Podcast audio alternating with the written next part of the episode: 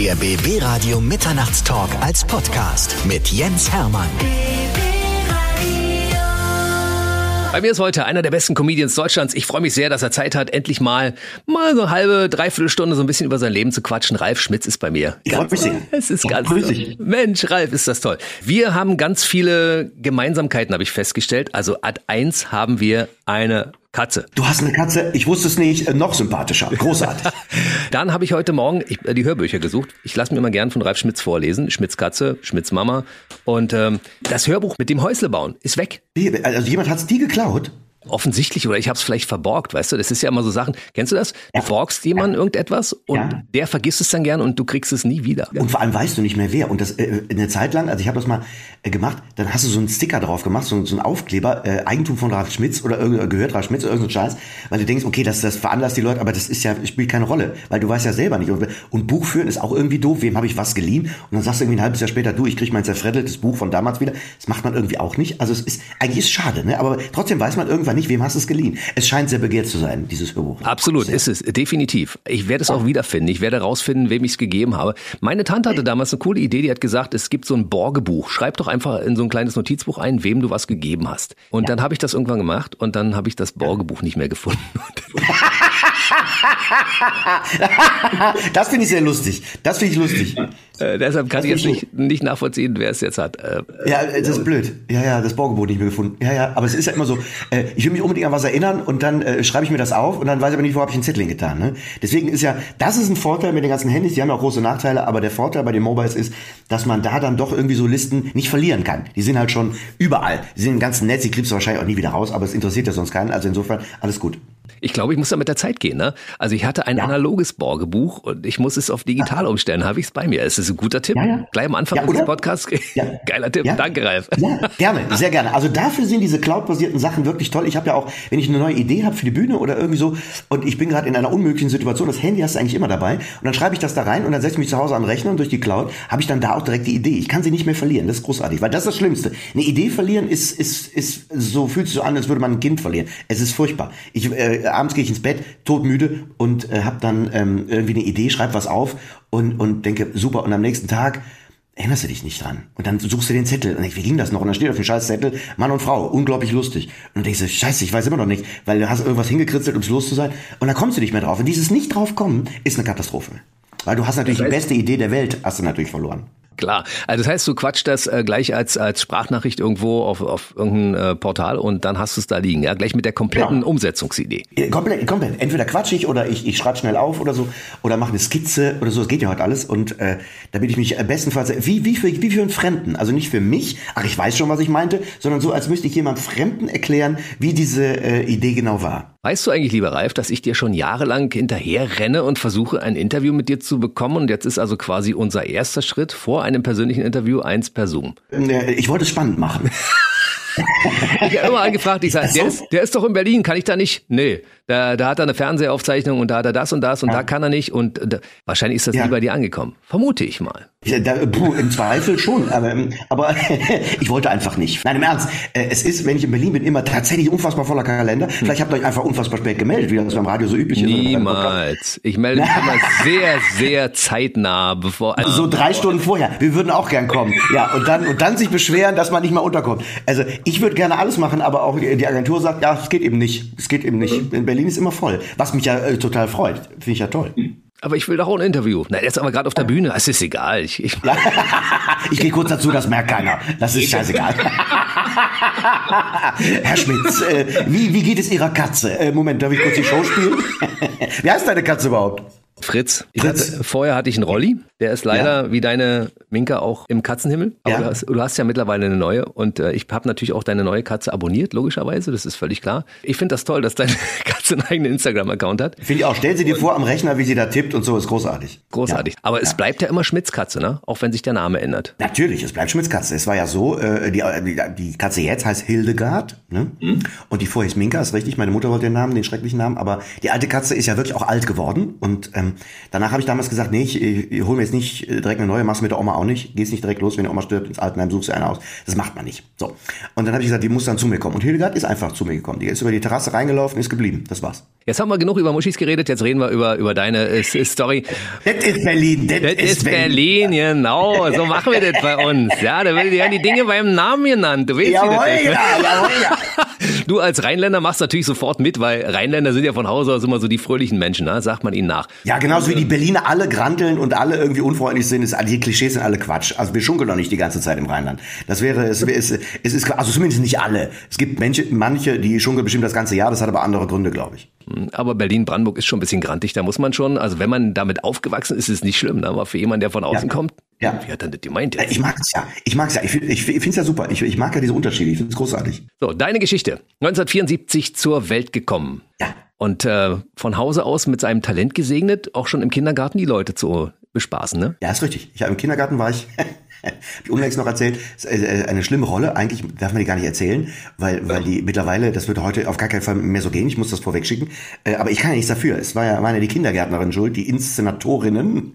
Und ich war ein Zirkusdirektor mit großem Zylinder und hatte eine Peitsche in der Hand. Die Mädchen waren die Pferde in der Manege. Und ich habe die Mädchen, ja, ich habe die Mädchen, die hatten, äh, ja, und die hatten alle so Kostümchen an, wie ich, und aber andere Pferdekostüme. Und die waren in der Manege und ich habe die durch die Manege. Ich habe nicht viel gemacht, sage ich mal. Ich habe die Peitsche auch nicht benutzt, das möchte ich an dieser Stelle äh, sagen. Aber das war der Moment, wo ich dachte, ähm, ja, das ist meine Rolle. Also das, beziehungsweise das ist mein Beruf. Also das finde ich toll. Hier irgendwie mittendrin stehen und irgendwie Blödsinn machen, das fand ich toll. Aber tatsächlich Kindergarten. Gibt auch Fotos davon. Ja. Mhm. Entertain lag dir im Blut von Anfang an. Vor allem das mit der Peitsche mache ich bis heute, bis heute großartig. Auf der Bühne. Wenn ich, ich habe viel Improvisation, wenn einer nicht spurt, bang. Nein, Spaß. Über die Improvisation, wenn wir nachher zu sprechen kommen, ja?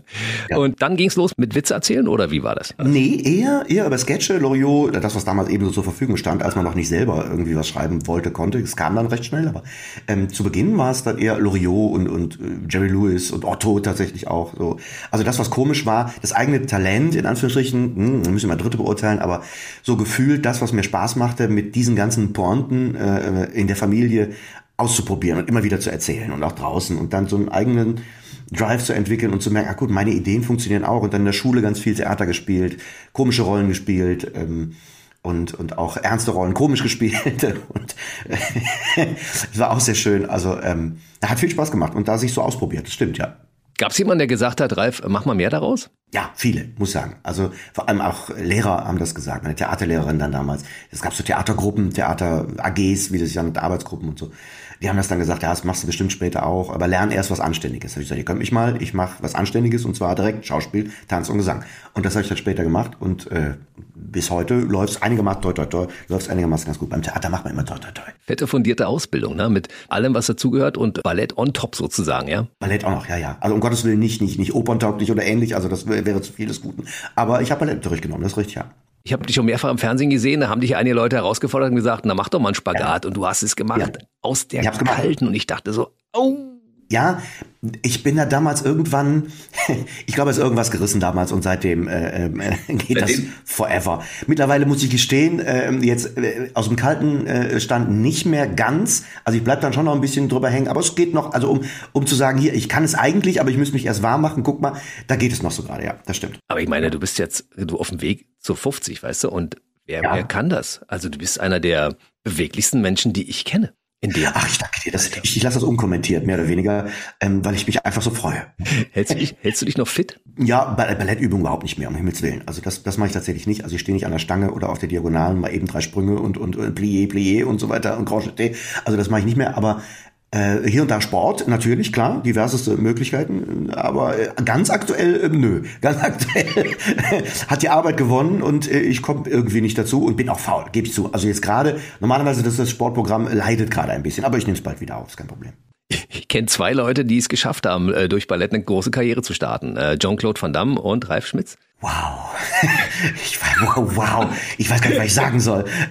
Ob der Umweg übers Ballett zum Komiker jetzt äh, wirklich nötig war, äh, sei mal dahingestellt. Aber eine gewisse Beweglichkeit und eine gewisse Körperkontrolle ist schon hilfreich, muss ich sagen. Also äh, wenn, wenn du eine physische Nummer machen willst, die ich ja durchaus des Öfteren auch mal in meine Programme einbaue, äh, wenn du eine physische Nummer machen willst und der Körper macht das, was er soll und nicht das, was er will, dann ist das schon nicht hinderlich. Das gebe ich zu. Also es ist praktisch. Sag mal, die Springmaus damals, war das das erste Improvisationstheater, mit dem du da begonnen hast? Ja, also ähm, äh, Tournee, Impro-Theater auf jeden Fall. Natürlich machst du während der Ausbildung schon Impro. Das war aber komplett anderer Natur. Ähm, das hat mich also geflasht damals bei, der Springmaus. War es so, dass ich zum ersten Mal ähm, sehr in die komische Richtung improvisieren sollte und ähm, mich von der ersten, sagen wir von der zweiten Minute an, äh, zu Hause gefühlt habe. Ich dachte, mein Gott, die ganzen Ideen, die einfach immer so kommen und die Spontanität, die findet hier, die fällt hier auf fruchtbaren Boden. Ähm, die Leute honorieren, dass, ähm, dass man spontan auf, auf, auf komische Dinge kommt. Und ähm, da habe ich gedacht, boah, das, das ist mein Ding. Also das baue ich ein mein ganzes Leben lang. Und das mache ich ja bis heute. Das ist wirklich ganz, ganz toll, dass ich so spontan, es macht mir auch am meisten Spaß oder sehr viel Spaß, dass ich äh, auf das, was die Leute, die Menschen, die Zuschauer, wer auch immer, äh, ähm, ähm, Talkpartner, dass ich darauf eingehen kann und da auch ähm, auf Augenhöhe mit denen quatschen darf und oder Szenen spielen darf und in Rollen schlüpfen darf und da irgendwie die Ideen, die mir in den Kopf kommen, umsetzen darf und das dann auch noch andere auch komisch finden, das ist so ein Ritterschlag und das, das macht süchtig und deswegen hört man einfach nicht mehr damit auf. Das ist cool und ich beneide dich um diese Gabe, aus jeder Situation etwas machen zu können. Das heißt, du kommst auf einer Bühne auch nie in so eine Situation, dass du sagst, oh, was denn jetzt? Nee, tatsächlich nicht. Also äh, wenn man anfängt mit, mit Impro immer, dann gibt's das immer, aber mit der Zeit hat man verinnerlicht, dass, ähm, dass man sich selbst vertrauen soll. Also ähm, kurz davor sollte man eine gewisse Affinität dafür entwickelt haben. Also wenn du mit Angst weiterhin auf die Bühne gehst, die musst du als erstes loswerden, sonst funktioniert Impro nicht. Aber wenn du wenn du die Angst, wenn du dich freigemacht hast von Angst, dass dir nichts einfällt, dann fällt dir auch immer was ein. Übrigens jedem, davon bin ich überzeugt. Nur der Auf, die Aufgabe ist eben, die Angst zu verlieren. Denn die Angst, dass dir nichts einfällt, paradoxerweise, hindert dich daran, dass dir was einfällt. Und wenn man das verstanden hat, wenn man sich dem überlässt, wenn man diesen Sprung über die Mauer mal geschafft hat und dann noch, wie soll ich sagen, ein halbwegs taugliches äh, Gerät in der Birne hat, mit dem man relativ zügig äh, denken kann, dann ist Impro einfach toll. Weil, wenn dir mal nichts einfällt, ähm, dann fällt dir vielleicht zehn Sekunden später was ein. Und dem zu vertrauen, oder auch 20 Sekunden, und bis dahin spielst du weiter. Und äh, oder lässt einfach los und lässt irgendwas Neues kommen. Also es geht viel um, man lernt auch unglaublich viel in Improvisationen ähm, fürs Leben, so komisch das klingen, kann das mit übernehmen. Also was man zulässt, was man wo man gelassen mit umgehen sollte, ähm, wie man Dingen begegnet. Also eine goldene Regel bei Impro, die Spontanität kann man nicht üben, aber man kann zum Beispiel üben, dass man, dass man nichts ablehnt. Also dass man allem, was von Kollegen, man spielt ja oft mit Kollegen, kommt oder auch im Talk, dass man das erstmal kommen lässt und zulässt und das übernimmt eben auch. Und nicht alles ablehnt, weil es einem gerade Angst macht oder weil man das, schon wieder die Angst, oder weil man nicht, weil man das einfach gerade nicht will, weil man selber eine andere Idee hat. Das ist, es geht unglaublich viel um Loslassen und Zulassen. Und dann funktioniert es fast von selbst. Krass, ne? Manchmal kriegt man einen Gedanken vermutlich und dann sagt, das kann ich jetzt aber nicht sagen. Das ist vielleicht nicht ja, fernsehtauglich oder, oder nicht äh, sendetauglich. Also nicht fernsehtauglich wäre fatal, das stimmt. da muss man, also die einzige Ausnahme, wo man vielleicht äh, äh, tatsächlich die Bremse reinhauen sollte. Ansonsten gilt raus. Ansonsten gilt die erste Idee, Egal, die erste ja. Idee. Egal. Und die schafft ja auch wieder Abhängigkeiten. Das, was du gesagt hast, ist die Wahrheit, weil du es ausgesprochen hast in der Improvisation, dann musst du dem auch folgen. Und sei es die blödeste Idee der Welt gewesen, aber sie war nun mal da und dann hast du sie bedient. Ähm, denn je länger du zögerst, je mehr du abwägst, drei, vier, fünf Ideen, desto weniger kommt Fluss in die ganze Geschichte. Ne? Also es ist ganz viel aus dem Bauch, ganz viel äh, zulassen zum tausendsten Mal und ähm, das ist eigentlich schön, dass man, dass man mit dem, was von alleine kommt, umgehen muss. Du bringst dich also selber ganz oft in schwierige Situationen und äh, musst damit umgehen. Aber genau das will man ja auch sehen, dass man in den Augen irgendwie halb lesen kann. Oh, das war jetzt. Oh, jetzt bin ich mal gespannt, wie er da wieder rauskommt. Also darum geht's, darum geht's ja auch. Mist, ich fahre gerade volle Kanne in eine Einbahnstraße. Da muss ich Ja, genau. ja, genau. Wenn du mit Kollegen auf der Bühne stehst, ist es okay. Wenn du mit guten Kollegen, also die das auch drauf haben, auf der Bühne stehst, dann ist es toll, weil die spüren die Einbahnstraße ja auch und äh, ziehen dich dann selber wieder raus und sagen, hey, guck mal, da hinten, das geht's ja doch weiter. Oder man muss es selber sagen oder so. Also man, man, man muss irgendwann verstehen, dass man immer alles ändern kann. Auch im Leben. Man kann jeden Tag sich für andere Dinge entscheiden. Welche Konsequenzen das hat, okay. Ob man das überblickt oder nicht, das ist ein anderes Ding, aber man kann sich immer wieder umentscheiden, neu entscheiden, neue Dinge tun und das eben auch in der Improvisation. Wann ist dir eigentlich aufgefallen, dass du dieses Talent besitzt, zu improvisieren? Das habe ich gemerkt damals, als ich wirklich angefangen habe, auf der Bühne zu improvisieren mit, mit, mit Springmaus und mit verschiedenen komischen Sachen dann, äh, die also immer das Ziel hatten, eine, eine lustige Szene, eine Art Sketch zu spielen, einen improvisierten Sketch, eine improvisierte Szene. Da habe ich gemerkt, ähm, Nee, das, das ist mein Ding. Also das gefällt mir. Mir fällt auch tatsächlich immer was ein. Das ist nicht immer Gold, natürlich. Das ist nicht eine Pointe dauerhaft über Jahre und Jahrzehnte im Kopf. Das ist klar. Aber auf dem Weg dahin, spätestens das dritte Ding ist dann, ist dann irgendwas Lustiges. Also das, und das, und, und die, der Spaß daran, ähm, immer wieder was Neues zu entwickeln, das ist schon, wie gesagt, das macht süchtig. Du, ich freue mich ja schon über die Namen deiner Programme. Jedes Mal, wenn ich denke, ja. das, oh, jetzt müsste aber, das müsste auch bald erschöpft sein. Und dann kommt wieder ein Ding um die Ecke. Zwischendurch hattest du mal mit aus dem Häuschen so einen Ausreißer, aber ansonsten zwischen ja. Schmitz komm raus, verschmitz, Schmitzophren, Schmitzenklasse, Schmitzeljagd und Schmitzelfrei aktuell. Wie immer gesagt, geil. Ja, das nächste äh, Programm heißt wahrscheinlich Wiener Schmitzel mit Pommes Ich weiß nicht. Also es ist, ich muss mal gucken. Also ich habe natürlich äh, bei der ganzen Recherche, welcher Titel könnte passen zu dem, was ich da so vorhabe, äh, habe ich natürlich eine Liste, ist ja klar. Also ich habe mir irgendwann mal ein paar Sachen aufgeschrieben, um, um zu wissen, äh, äh, ist da wirklich noch was. Übrigens, ähm, es ging los mit dem ersten Programm, Schmitz komm raus, aber mit dem Titel, und unmittelbar bevor ich den Titel brauchte, habe ich nie darüber nachgedacht, dass man mit Schmitz irgendwie viel machen könnte. Äh, es war für mich, also ist ja wirklich nur wirklich ein Allerweltsname, geschweige denn im Rheinland. Also Ralf Schmitz, also da gibt es wahrscheinlich hunderte, ich habe keine Ahnung. Da habe noch nie nachgezählt tatsächlich, aber ähm, ist ja wirklich nichts Besonderes. Aber aber dass das so passt, hat mich dann sehr gefreut. Und dann kam das noch und dann die Idee noch und dann bin ich auch nicht der Einzige, also äh, äh, nur nach vorn oder was weiß ich, äh, Dieter oder gibt ja noch andere, die das ähnlich mit ihrem Namen, das Glück haben, sage ich mal. Und es ist irgendwann so eine Challenge. Okay, was fällt einem noch? Gibt ja auch viele bescheuerte Sachen, die einem einfallen. Ne? Also ist ja ja, zum Beispiel? Ja, naja, Wiener Schnitzel mit Pommes Schmitz zum Beispiel. also da gibt es natürlich ein paar Sachen. Aber die schönen Sachen verrate ich nicht, weil die müssen ja überraschen. Ja, logisch. Die kommen ja für die nächsten 10, 15 Jahre noch für neue Programme. Mindestens. Genau. Ich finde das ja immer so schön, wenn man, also wenn man den Namen Schmitz schreibt und man dreht das M quasi auf den Rücken, dann steht ja da der Witz drin. Also quasi ist, du hast ja einen lustigen Namen, das muss man auch so sagen, ne? Ja, Schmitz und Witz reimt sich auch noch. Das ist alles, ist alles mega. Also ist, äh, besser kann es nicht laufen. Ja, wobei man mir damals ja sagt, ich soll einen Künstlernamen annehmen. Man hat mir damals geraten, also sehr viel früher, als es so gerade anfing, ähm, mit ein bisschen bekannter werden, dann hat man mir gesagt, ob ich nicht denn noch äh, einen, einen Künstlernamen erwägen würde, weil Rad Schmitz ist halt Rad Schmitz. Und dann habe ich gesagt, interessiert mich nicht. Nee, ich heiße, wie ich heiße, fertig. Und äh, es gibt ja durchaus auch äh, Vorbilder, Vorbilder nicht, aber Kollegen, die, die Ähnliches machen. Also, nee, Künstlernamen fand ich immer irgendwie seltsam. Dann, wer heißt der denn dann? Äh, äh, Wolfgang Maria äh, äh, von und zu. Also, das ist ja Quatsch. Äh, Ralf Schmitz, kurz prägnant auf den Punkt, finde ich ganz okay. Du hast ein paar berühmte Namensvetter, gerade auch bei uns in der Region gibt ja hier einen Schmitz, der mit Immobilien irgendwas macht. Und wenn du Schmitz ja. googelst, dann findest du noch ein paar andere Ralf Schmitze, die sich dann ja. damit schmücken, dass sie sagen, hey, ich heiße genauso wie der berühmte Comedian, Kabarettist und Buchautor. Ja, das ist richtig. Was soll ich sagen? So ist es halt. Sie heißen halt so. Und wenn sie äh, das, wenn sie sich damit schmücken wollen, ist das ja auch ein bisschen eine Ehre. So sollen sie, sollen sie sich damit schmücken. Weißt du, dass du in diesem Jahr ein Jubiläum äh, feierst? 20 Jahre die Springmaus, ne? Das war ja 2003, als es losging. Ach so, ja, das stimmt. Ist mir doch gar nicht aufgefallen, du hast recht. Siehst du? Ja, ich bin jetzt nicht 20 Jahre dabei. Das waren damals etwas über drei Jahre. Äh, aber das stimmt, ja, das stimmt. Vor, vor 20 Jahren habe ich bei Springmaus angefangen. Und äh, hochdekoriert, du bist mittlerweile hochdekoriert mit so vielen verschiedenen Comedypreisen und du hast sie nicht in deinem Hintergrund zu hängen, sondern du bist einfach nur umgeben von viel, viel Literatur, wahrscheinlich viel Input für deine, für deine Shows, ne? Ich, ich finde toll, dass, äh, dass, das, äh, so, also, dass das so aussieht für dich, als wäre es echt. Es ist so ein gebauter Hintergrund. Es ist so von, von Zoom eigen. Es ist, äh, kann man ja so Fotos einstellen, damit Ach. du nicht siehst, wie mein Büro eigentlich aussieht. Verstehst du? Wie sieht denn dein Büro eigentlich aus? Ja, äh, sehr aufgeräumt, aber das ist nicht das Problem. Aber äh, ist einfach unfassbar, unfassbar äh, nackt und kalt.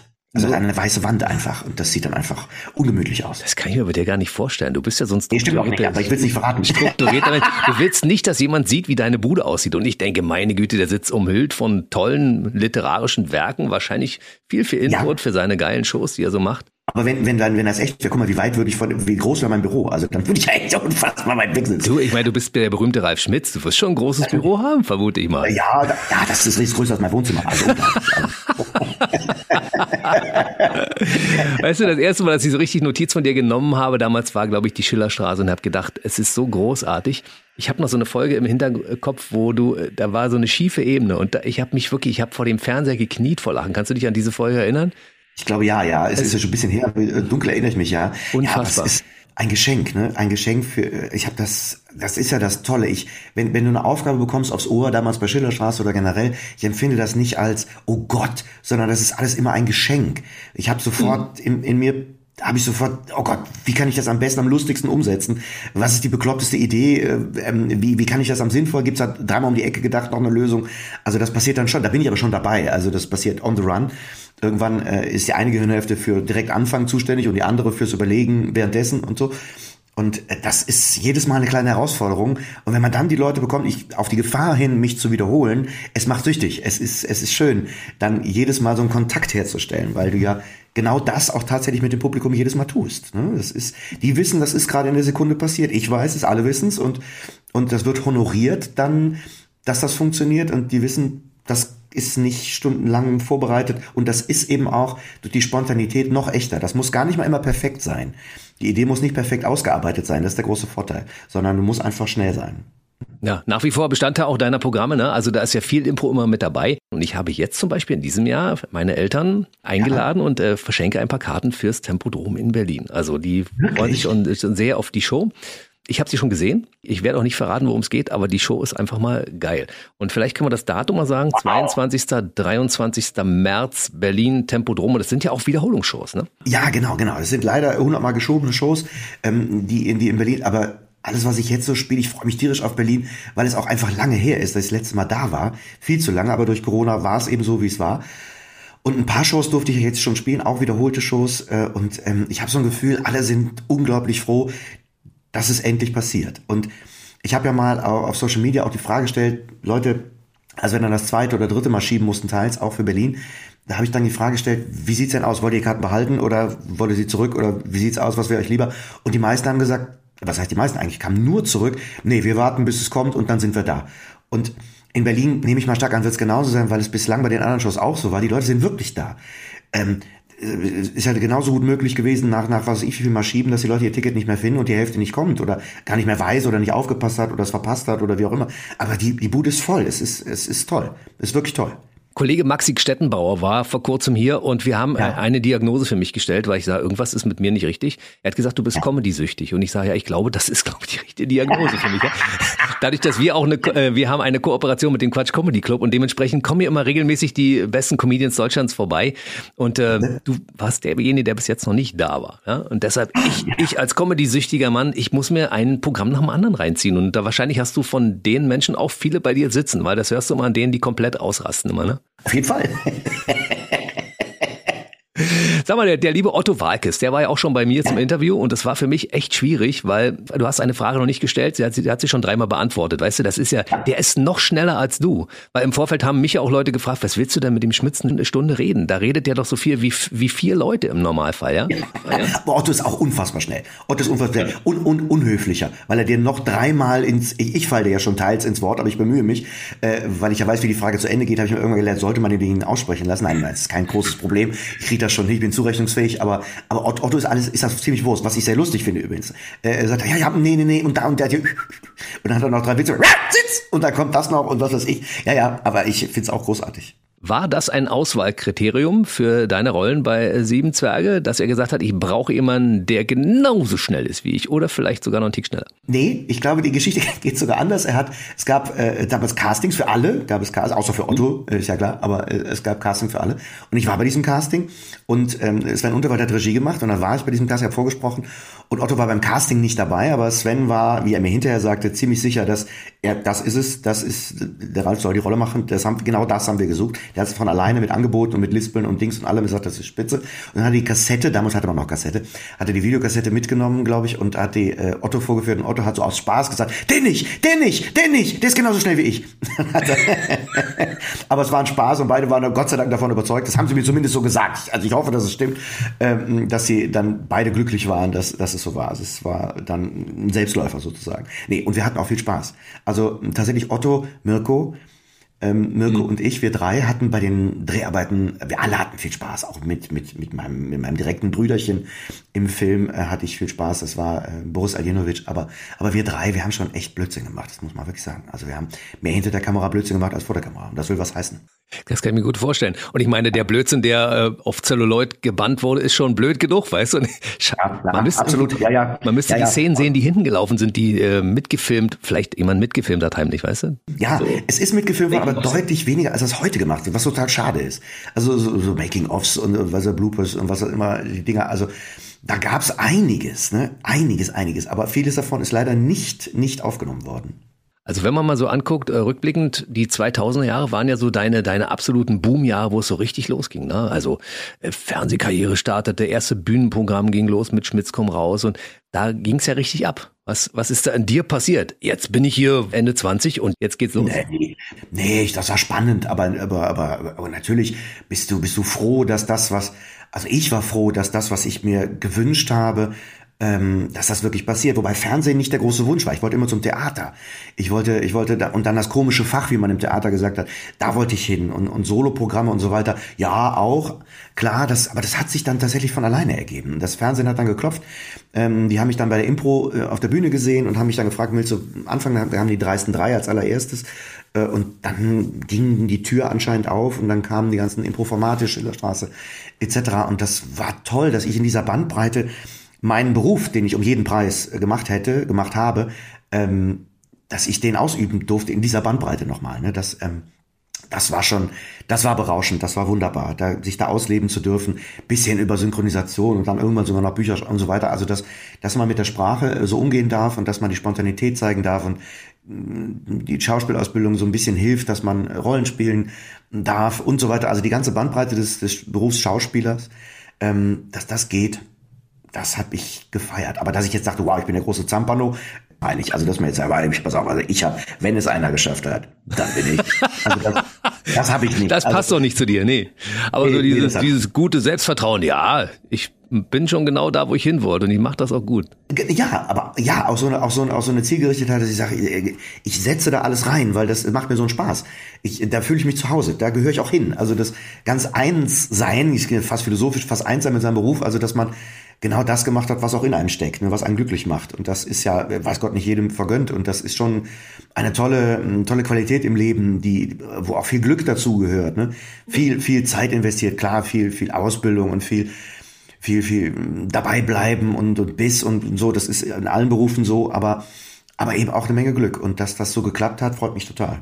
Ich persönlich bin ja so ein äh, stimmfixierter Mensch und ich höre auch sehr gerne deine Stimme. Deshalb habe ich ja auch die Hörbücher mir von ja. dir vorlesen lassen. Ja, das ist natürlich auch ne, eine Karriere beim Radio hast du aber nie gestartet, weil ich meine, es ist ja auch, es gibt ja Leute, die, die können von der Kamera gut sprechen und die sehen gut aus und die hören sich gut an, aber Radio ist ja nochmal ein anderes Ding, weil du hast keine Bilder, ne? Ja, ganz genau. Radio es ändert sich ja so ein bisschen, sehen wir ja gerade. Also es gibt ja dann hin und wieder doch, durch die Online-Medien gibt es natürlich doch äh, Möglichkeiten mit Bildern, aber eigentlich Radio ist ja auch ein Riesenvorteil. Ich meine, du wirst es zum acht Milliardsten Mal hören, aber Radio ist ja deswegen so ein geiles Medium, weil du, weil du ja noch viel schneller und eigenverantwortlicher äh, das Ganze ein bisschen aber Manager für deine eigene Sendung, jedes muss ja auch so sein äh, und kannst alles aus dem Hut zaubern, beziehungsweise von jetzt auf gleich bin ich immer ganz begeistert. Äh, ich bin natürlich spontan auf der Bühne und all das ist klar, aber wie ihr mal eben schnell, und dann kommt noch, ja, noch vier, noch drei, kannst du das noch lesen? Ja klar, gib mal. Zwei und eins und Ding. Und auf der A7 kommt Ihnen, auf der linken Spur kommt Ihnen ein, ein, ein Radfahrer entgegen. Können Sie, so, ach, boah, ja, ist das rechts, Polizei und so weiter. So Leute, jetzt geht's weiter und dann kriegst du noch was reingereicht, während du sprichst und dann Dings und also es ist schon, ich muss gestehen, es ist schon reizvoll. Immer wenn ich beim Radio bin, wenn ich da sitze und interviewt werde oder so oder irgendwas anders mache, dann finde ich das schon, finde ich das schon toll, weil du alles selber machst und äh, ganz ad hoc irgendwie reagieren musst. Ist schon ein toller Job. Hennes Bender war im Studio und er hat gesagt, ich glaube, du könntest auch ein Jet fliegen. Ja. ja, ich noch nicht probiert. Genau. Ja, ich sage, ja. es ist irgendwie ähnlich, das Cockpit. Weißt du, du musst viele bunte Knöpfe drücken, ja. zwischendurch musst du funken quasi, du musst mit Leuten quatschen, ja. Telefonieren? Viel mehr, Knöpfe, viel mehr Knöpfe haben die da auch nicht. Das ist richtig. Ja, ja. Ist, gut, sagen wir so, die Konsequenzen, wenn man sich vertut, sind unvergleichbar schwieriger, ja. wenn du im Jet den falschen drückst. Also dann, wenn du im Jet bei, bei Mach 5, keine Ahnung, gibt's nicht, ja, aber Mach 5 dann irgendwie den Knopf für den Rückwärtsgang drückst, ist schon blöd. Ne? Gut, keine Sorge da draußen, liebe Hörer, ich bin nicht so blöd, dass ich nicht weiß, dass es keinen Knopf für einen Rückwärtsgang gibt. Ich wollte es nur noch mal erwähnen, es war ein Scherz. Bei uns im schlimmsten Fall geht in Berlin-Brandenburg einfach die Mucke aus, ne? Und dann ist Ruhe. Ja, es ist genau. auch, das ist aber auch so ein Hinhörer. Stell dir mal vor, das Radio läuft, auf einmal geht die Musik aus, weil der Moderator gepennt hat oder den falschen Knopf, also den für den Rückwärtsgang gedrückt hat. Ja, das, das, Blöde, das Blöde ist ja, dass dann, äh, dass dann, äh, dass dann äh, ähm, die, die Leute denken, Radio ist kaputt. Ne? Also wenn, wenn dann auch das, das Mikro nicht funktioniert, aus welchen Gründen auch immer, dann, ähm, dann, dann, äh, dann weiß man ja nicht, was los ist. Und dann fummeln alle an ihrem Radio rum und dann auf der Autobahn, wer weiß, wie viele Unfälle da schon passiert sind. Ne? Weil alle gedacht haben, wenn die Mucke ausbleibt, was ist jetzt los? Denn dass ich das, jetzt hast du die Unfälle angesprochen, ich habe gerade gedacht, das ist ein guter Gag. Ich mache einfach mal während der Sendung fünf Minuten, äh, fünf Sekunden kurz aus und sagen, na, habt ihr gerade gedacht, euer Radio ist kaputt? Nein. na, na, der Gang. Na, der Gang. Und dann mal, die, dann mal die Statistik prüfen, wie viele Unfälle genau in oh diesen Gott. fünf Sekunden, zehn Sekunden passiert sind. Der blöde ja, Hermann ist schuld. Ja, da bin ich schuld. Nein. Ich, wenn ich sage, ich schieb alles auf Ralf Schmitz, ja, der hat die Idee in meinem Kopf eingepflanzt. Ich kann gar nichts Ich dafür. weiß von nichts, diese Aufnahme zerstört sich in drei Sekunden von allein. ja, deine Karriere beim Fernsehen ging dann richtig los mit Schmitz in the City und äh, vielen anderen Impro-Shows, die ich sehr geliebt habe. Bei verschiedenen, du warst bei verschiedenen Sendern, ne? du bist zwischendurch geswitcht, RTL, Sat 1 ja, hin und her. Ja, ja. ja, klar. Da, wo sich die Möglichkeiten, sage ich mal, oder die Ideen, einfach was so kommen soll und was sie sich vorstellen an Shows, wo sich das äh, gut ergeben hat. Das ist gar nicht, äh, äh was weiß ich, das, da geht es gar nicht darum, ja, jetzt muss ich aber mal woanders hin. Das war es gar nicht, sondern so, wo, wo entstehen Synergien. Und da arbeitet man damit zusammen. 2018 bis 20 hast du ja Hotel verschmitzt auf die Ohren fertig losgemacht. Das ja. ist ja ich habe so das Gefühl, diese Formate entwickelst du immer ein bisschen weiter, holst dir neue Leute dazu und äh, der Kern ist aber immer gleich bei der Geschichte, ne? Ja, natürlich. Improvisation ist der Kern. Improvisation ist der Kern. Spontan reagieren müssen auf äh, bestimmte Dinge. Ähm, das gibt immer, ist halt das, was bei, bei, bei vielen Impro-Formaten ähm, so schön ist, dass man und so gut auch ist, dass die Leute ähm, das Gott sei Dank sehen, dass es auch wirklich improvisiert ist. Also das ursprünglich mal vor vielen Jahren hat man gedacht, Impro kann im Fernsehen nie funktionieren, weil, weil es eben Fernsehen ist, weil es eine Aufzeichnung ist oft. Und umso schöner, dass, dass, dass es funktioniert, dass die Leute sehen, ja, es ist tatsächlich so. Und es ist ja auch so. Also wir, wir sind da und wenn, wenn wir irgendwas äh, vorbereiten würden, dann würde man das merken. Und deswegen bin ich so froh, dass irgendwann äh, die Erleuchtung kam von allen Fernsehmachenden, dass ähm, dass das im Fernsehen funktioniert. Und dann kam die Schillerstraße und dann kamen verschiedene andere Formate, die eigenen Formate. Und es gibt jetzt auch wieder ein, weiterführendes Format. Es gibt also mit der Halbpension geht's jetzt weiter, mit äh, die ich ja ganz aktuell mache. Und ähm, da zeichnen wir sehr bald auf. Und äh, da gibt's auch wieder eine Weiterentwicklung.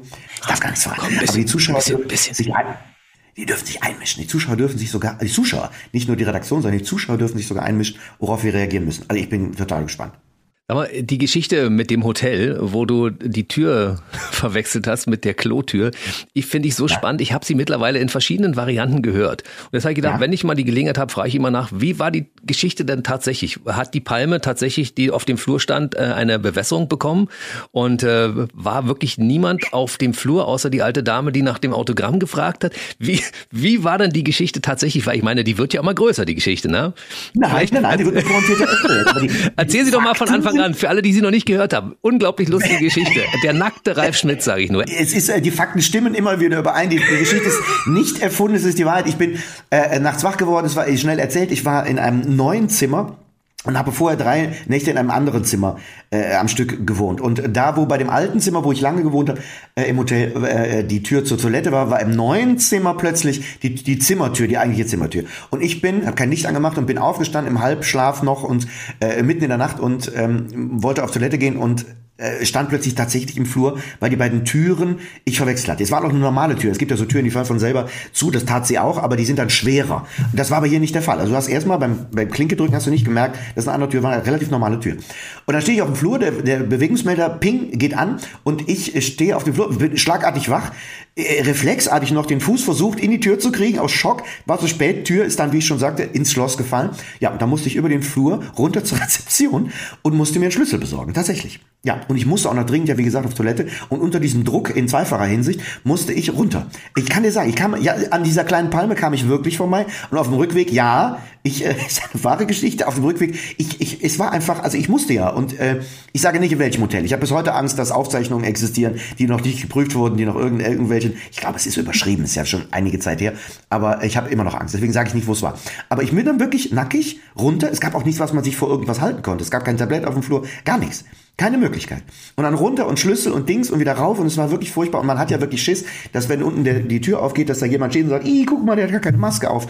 Nein, im Ernst. Also es war, es war wirklich, es war wirklich schwierig. Und die ältere Dame auf dem Rückweg, ähm, bis dahin hatte mich noch keiner gesehen, die gab es auch, wirklich, und die fragte mich nach einem Autogramm. Ja. Und dann nach einem Foto. Es ist wirklich wahr. Ja. Ein Nacktfoto. Ein Nacktfoto. Ist, ist dieses Foto. Es hat keiner ein Nacktfoto von mir. Sie kriegen auch keins. Ja, richtig. Niemand. Niemand. Noch nicht mal ich habe ein Nacktfoto von mir. Ähm, äh, aber das, das kam da Gott sei Dank nicht zustande. Also das, das ist wahr. Ich meine, ich weiß nicht, warum diese alte Frau, also dieser, ich weiß nicht genau welche Uhrzeit, ich habe nicht auf die Uhr geguckt. Es muss irgendwas, keine Ahnung, fünf, sechs Uhr morgens muss gewesen sein, weil sechs Uhr wahrscheinlich nicht, da wären schon mehr wach gewesen, also vier, fünf, keine Ahnung. Und ähm, ich weiß nicht, was sie da gemacht hat. Bettflucht, ich weiß es nicht. Jedenfalls war die auf dem Flur. Die hat drauf gewartet. Das war ein Fan von dir. Die hat extra vor der Tür gewartet. Irgendwann kommt er raus. Ja. Irgendwann kommt er raus. Und Irgendwann dann kommt er nackt aus seinem Zimmer. Das ist total erwartbar, dass, dass irgendjemand nackt aus seinem Zimmer kommt. Da stehe ich hier schon. Haha. Aber dein Talent zum Improvisieren hätte dir wahrscheinlich geholfen in dem Augenblick, ne? Das, Nein. Weil die also Leute hätten sag, vermutet, dass irgendwas gedreht wird, wenn Ralf Schmitz nackt auf dem Flur steht. Ja, ich gestehe, du hast recht. Habe ich nicht. Ich war so baff. Es war wirklich einer der seltenen Momente in meinem Leben, wo ich zu baff war. Wo, wo, wo, wo, ich, wo sie wirklich sagt, ich will ein Autogramm, da habe ich gesagt, das kann, das kann einfach nicht wahr sein. Das ist surreal. Das ist einfach surreal. Und, äh, und ja, also äh, wenn ich da improvisiert hätte, hätte ich ja die Hände zur Hilfe genommen. Die brauchte ich aber zur Bedeckung von bestimmten Körperteilen. Also insofern, äh, wenn ich da improvisiert hätte, hätte ich völlig freigestanden. Also das wollte ich dann auch nicht. Deswegen, äh, also gut, man kann improvisieren auch nur verbal ist schon richtig, aber dazu war ich in dem Moment, ich wollte einfach weg. Ich gebe zu, ich wollte einfach weg. Es war eine Ausnahmesituation. Sei zufrieden, dass deine Hände groß genug sind, weißt du? Ich habe unfassbar große Hände. Habe ich beide, ich habe beide genommen. Beide Hände. Mein Gott, mein Gott, was für ein Scherz. Ja. Weißt du, ich meine, du hast ja auch so ein berühmtes Gesicht. Wenn du irgendwo stehst, alle Leute erkennen dich ja sofort. Ich meine, wenn ich als Radiomoderator, wenn mir das passiert wäre, dann hätte einfach nur ein nackter Mann auf dem Flur gestanden. Aber bei dir, ja. das hätte gleich ja. die Titelseite der Bildzeitung, weißt du? Eben, das war meine Sorge. Gott sei Dank ist das nie passiert. Hast du noch mehr solche lustigen Geschichten erlebt im Laufe deiner Zeit? Äh, ich habe tausende lustige Geschichten erzählt, na klar. Hast du noch ein, zwei für uns? Wenn, ich meine, wenn wir gerade so schön dabei sind, ja, hätten wir gerne noch so die eine oder andere Anekdote gehört.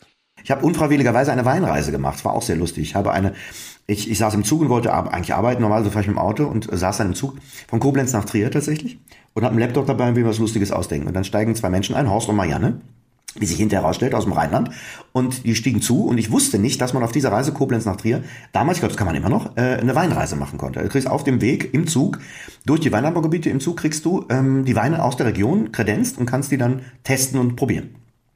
So, jetzt stiegen die ein und Horst und Marianne sitzen da und, und der Sommelier, es gibt also so einen begleitenden Sommelier tatsächlich, der kam dann zu denen an Platz, ich war ganz interessiert und habe so halb zugehört und äh, er sagt dann so, ich, ähm, mein Name ist Philipp und ich bin auf dieser Reise ihr, ihr, äh, für ihr Wohl zuständig. Und Horst sagt ganz laut, mitten im Waggon, sagt, perfekt, ich krieg einen Kölsch.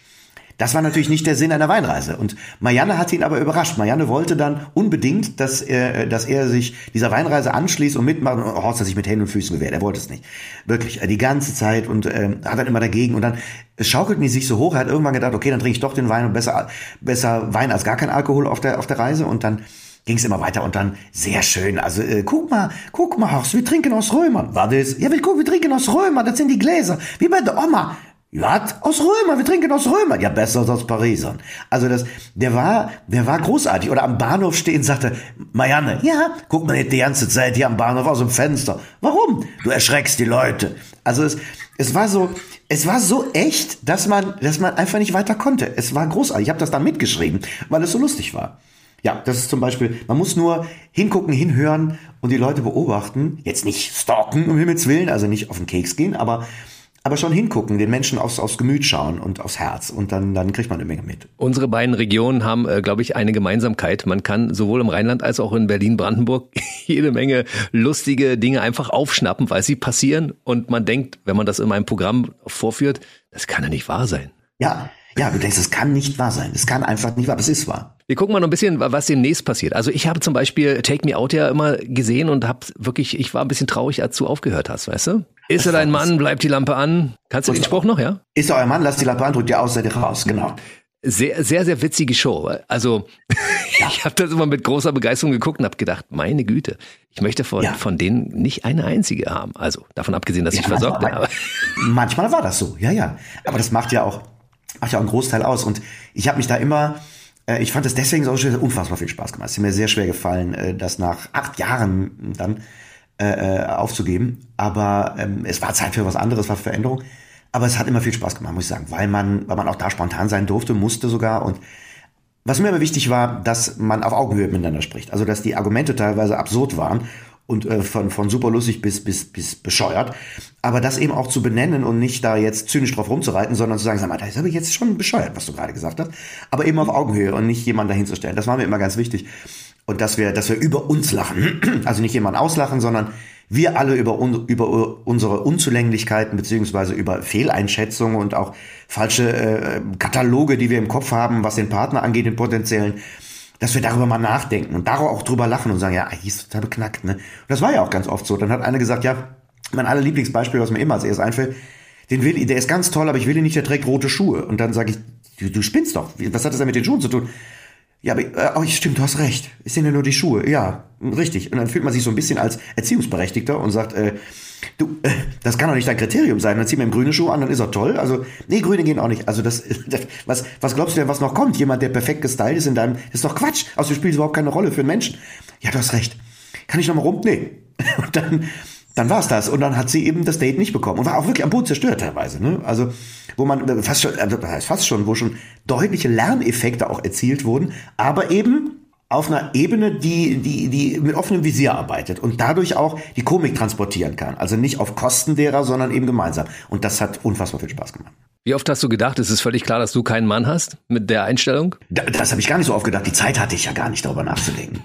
Äh, zu denken, ja, ist kein Aber ich habe schon hin und wieder gesagt, ich glaube, du bleibst noch eine Weile erhalten. Also das ist schon, das ist schon öfters mal passiert. Also das war dann auch so. Die Damen waren dann bis zum Schluss da. Ja, bis also weil die, die, die Damen, wenn die, die Frauen, wenn die, die Mädels, wenn die dann äh, niemanden nahmen und kein Date bekamen, dann blieben sie ja in der Sendung. Es haben ja jetzt verschiedene Kollegen übernommen. Meinst du, dass es nochmal ein Revival geben könnte mit dir? Ach du lieber Himmel, ähm, ähm, ja, man soll ihn nie sagen, aber das ist nicht der Plan. Das ist nicht der Plan. Dafür gibt es viele Planungen die jetzt noch vor uns liegen für, für andere Formate tatsächlich. Hm. Na, jetzt ist es wahrscheinlich erstmal äh, sowieso Spielen angesagt. Ne? Du spielst ja dann mittlerweile ist es, glaube ich, die achte Show, ne? Schmitzefrei ist die achte Show, ich richtig mit? Richtig, ja. Es folgt danach dann irgendwann Show 9 und 10 und wahrscheinlich wird es, nachdem du über die Katze, über die Mama und das Haus geschrieben hast, vielleicht demnächst auch nochmal ein Buch geben über irgendein Thema? Ja, wird es. Ich weiß nur nicht, wann angefangen habe ich. Was es ist, sage ich nicht und verrate ich noch nicht. Aber ich muss erstmal wirklich endgültig checken, final checken, ob, das, ob ich das für tauglich erachte, was ich da so bis jetzt geschrieben habe. Aber es ist definitiv in, in, in Planung, in Arbeit. Apropos Planung, ähm, es gibt ja bald Rate My Date. Also Leute, die mich bei äh, Take Me Out vermissen, werden mich mhm. bei Rate My Date in Sat 1 sehen. Äh, das äh, kommt dann jetzt Mitte des Jahres und es, wir haben schon aufgezeichnet eine Dating-Show. Sie ist noch besser als Take Me Out. Noch besser. Noch besser. Ähm, ähm, weil dieses, dieses spontane Miteinander in der Show endlich wieder möglich war.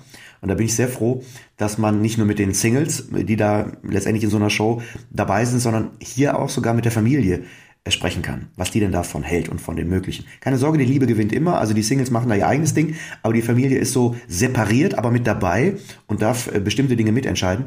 Ähm, aber nicht, wer es am Ende wird. Das darf die Familie nicht. Also äh, das nur vorab.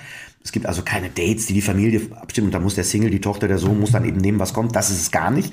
Aber ähm, wir kriegen die Kommentare mit. Wir kriegen die Beurteilung mit der Familie und die der Singles gegenseitig auch. Also es macht unheimlich viel Spaß. Geht wahnsinnig schnell. Und äh, ich freue mich sehr. Freue mich sehr darauf, wenn das jetzt kommt. Gut, dann würde ich dich jetzt gleich mal festnageln darauf, dass wir mit das nächste Mal reden, wir bei uns im Funkhaus ja. reden, weil da haben wir vielleicht äh, ein bisschen mehr Zeit dann und können uns auch so richtig in die Augen schauen, nicht so über Kamera. Also, ich bin dabei. Ja, du bist dabei? Das ich wollte ja schon so lange, aber du, du hast ja nie einen Termin für mich frei gehabt. Das war furchtbar. Das Jedes Mal, da, da, muss ich endlich auch mal hin. Da waren schon die Kollegen und er ist so nett und er hat eine tolle Stimme und, und, und so. Und er ist so gut vorbereitet, aber irgendwie hat es nie geklappt. Also ich würde mich, ich weiß auch nicht, woran es liegt. Vielleicht liegt es auch an mir, ich weiß nicht, aber wir gucken mal. Kannst jederzeit kommen. Sprich bitte noch ein bisschen weiter. Du hast gerade irgendwie, du hast gerade versucht, meine Person so ein bisschen zu schreiben. Ich habe mich gerade so ein bisschen wiedererkannt und dachte, oh, von mir aus kann er noch eine halbe Stunde erzählen. Ja, war doch gut, ne? Man soll ja aufhören, wenn es am schönsten ist. Also, Nein, also es tut mir leid, dass ich, dass ich, dass es so lange gedauert hat, dass ich äh, bei dir in deine Sendung komme, hier äh, mitmachen darf und wir uns sehen und treffen und sprechen. Aber ähm, äh, was last but not least sagt man immer und außerdem das Beste kommt zum Schluss. Ne? So ist es.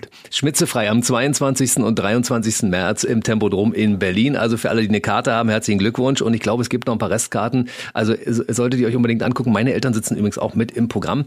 Obwohl, vielleicht gehe ich auch noch mal. Vielleicht gehe ich einfach noch mal. Vielleicht gucke ich es mir noch mal live an. Ja, natürlich, komm vorbei. Das mache ich. Ja. Ich sage jetzt mal an der Stelle, ja, das mache ich. Lieber Ralf. Ja, das mache ich. Toll. Ich nehme dich beim Wort. Du nimmst dich beim Wort. Herzlichen Dank für, für deine Zeit. Ich wünsche dir für 2023 alles Gute. Und äh, der, der am lautesten brüllt in deinem Programm, das bin ich dann vermutlich. Auch wenn ich ganz Wunderbar, dann weiß ich, wo du sitzt. Großartig. Komm, mein Lieber. Vorbei. Ich danke dir. Bis zum nächsten Mal. Gerne. Der BB Radio Mitternachtstalk. Jede Nacht ab 0 Uhr. Und jeden Freitag der neueste Podcast.